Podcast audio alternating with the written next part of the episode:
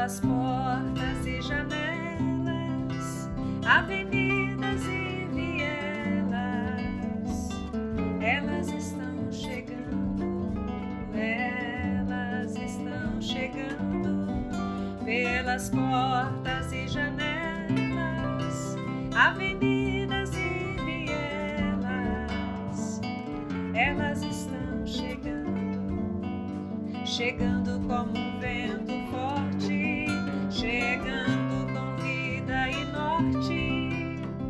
chegando para questionar, chegando para mudar, chegando sempre com doçura, chegando para juntar as forças, chegando para encantar, chegando para alegrar.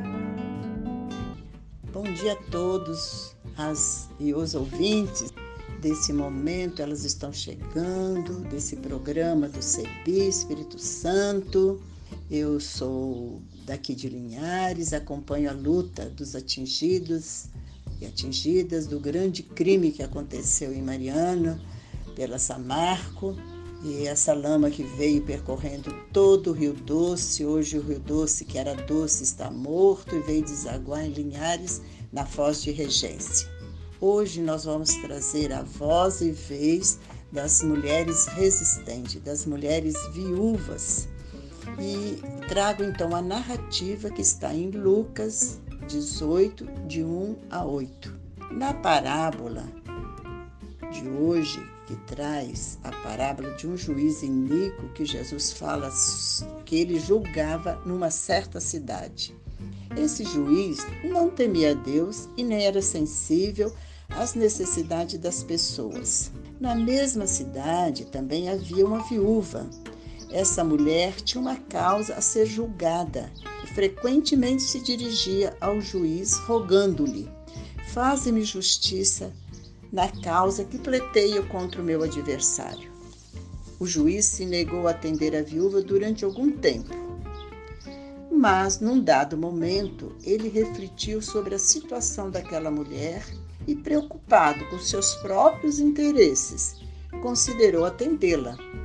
Ele admitia que não temia Deus e nem tinha consideração pelas pessoas, mas ele também não queria mais ser importunado. A parábola da viúva persistente está em Lucas 18, 1, 8 e é material exclusivo do Evangelho de Lucas. Não encontramos em outros evangelhos. E tem como eixo principal a narrativa e a persistência de uma mulher. Então eu trago hoje a presença de tantas mulheres persistentes e de muitas viúvas anônimas em nosso meio.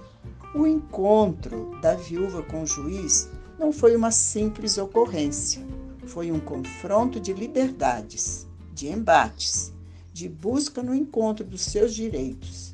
Injustiçada e lesada em seus direitos, a viúva se sente incapaz de ser ouvida, sem poder fazer pressão por influências, muito menos dar presentes àquele juiz, iníquo e interesseiro só lhe restava retornar pacientemente por várias vezes à sua presença. A viúva tinha um opositor de alguma forma estava agindo com injustiça contra ela. As viúvas naquela época facilmente passavam necessidades, principalmente quando herdavam dívidas dos seus maridos falecidos. Lemos isso no Primeiro Testamento, a Bíblia menciona algumas viúvas que passaram por situações difíceis e viveram de modo precário. Aqui podemos citar como exemplo a viúva que hospedou o profeta Elias em Serepta e a viúva mais tarde que hospedou Eliseu. Encontramos essas narrativas em 1 dos Reis, no capítulo 17, e 2 dos Reis, no capítulo 4, de 1 a 7. Nas Escrituras também encontramos várias referências sobre o cuidado de Deus para com as viúvas. A Bíblia diz que o Senhor julga e castiga aqueles que defraudam e prejudicam as viúvas. Lemos isso em Êxodo, no capítulo 22, em Deuteronômio, no capítulo 10 e no Salmo 68. Mas o profeta Malaquias afirmou que Deus testemunhará contra aqueles que oprimem os órfãos e as viúvas. Malaquias 3:5. Apesar disso, não é possível afirmar qual era a situação daquela viúva narrada por Lucas.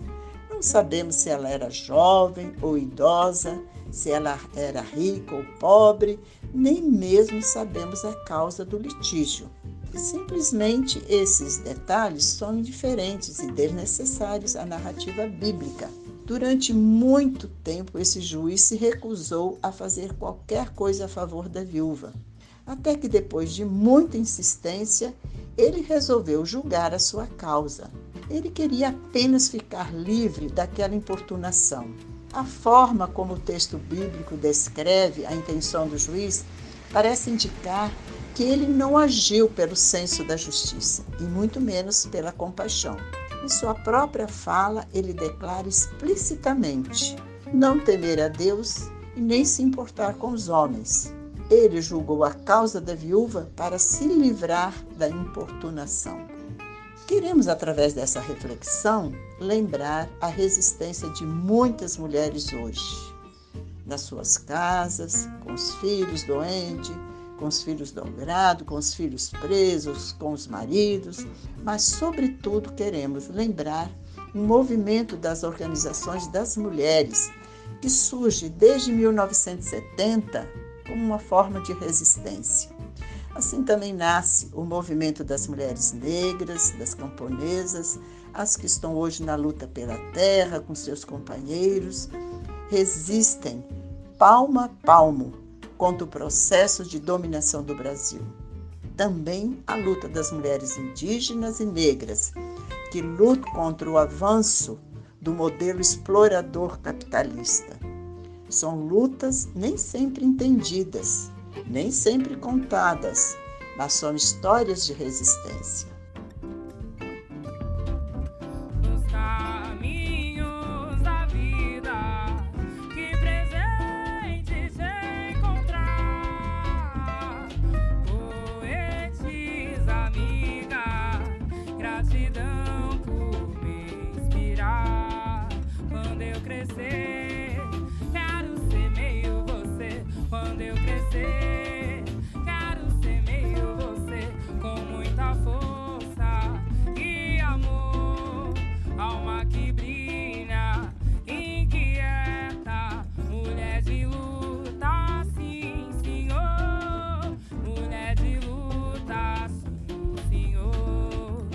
Sabemos e reconhecemos de perto essa luta, essa persistência de muitas mulheres em nossos acampamentos do sem terra, nos assentamentos, na luta pela dignidade. O texto de hoje nos chama a atenção para a luta de uma mulher marginalizada por ser mulher, viúva e sem direitos. Assim também a luta de mulheres dentro da nossa sociedade, no mundo artístico, em setores da igreja e no parlamento machista, e com muita desigualdade. Um juiz que tenta calar a voz de uma mulher viúva, como hoje tentam nos calar no trabalho, na sociedade, na igreja e no parlamento. Essa leitura pode ajudar a clarear a nossa caminhada e animar a nossa luta para que não cansemos e possamos animar cada vez mais a nossa união, a nossa persistência na luta pelos direitos das mulheres, na luta contra o feminicídio, que violam e sequestram o direito de viver de muitas mulheres. Não somos mercadorias e temos direitos sobre os nossos espaços, sobre os nossos corpos e sobre as nossas decisões. É um clamor nosso como mulheres por justiça, por políticas públicas de combate ao enfrentamento a essa violência contra a mulher e punição aos agressores. Quantas vidas perdidas aqui no Espírito Santo e no Brasil. As nossas mulheres resistem, resistiremos e não vão nos calar, assim como foi a luta da irmã Dorothy, a luta da Maria da Penha, da Marielle, das nossas lideranças do Sem Terra, dos atingidos, e tantas outras, assim como foi da líder quilombola assassinada recentemente, Mãe Bernadette, uma dirigente comunitária do quilombola Pitanga dos Palmares, onde residem 290 famílias. Mãe Bernadette era representante do movimento negro no Brasil. Ela denunciava as ameaças de morte e violência pelos madeireiros que extraíam ilegalmente madeiras e invadiam terras de quilombolas. Quando o sol da esperança vai brilhar? Existiremos sempre, lutar de pé e juntas. Mil vozes ecoarão e venceremos. Maria.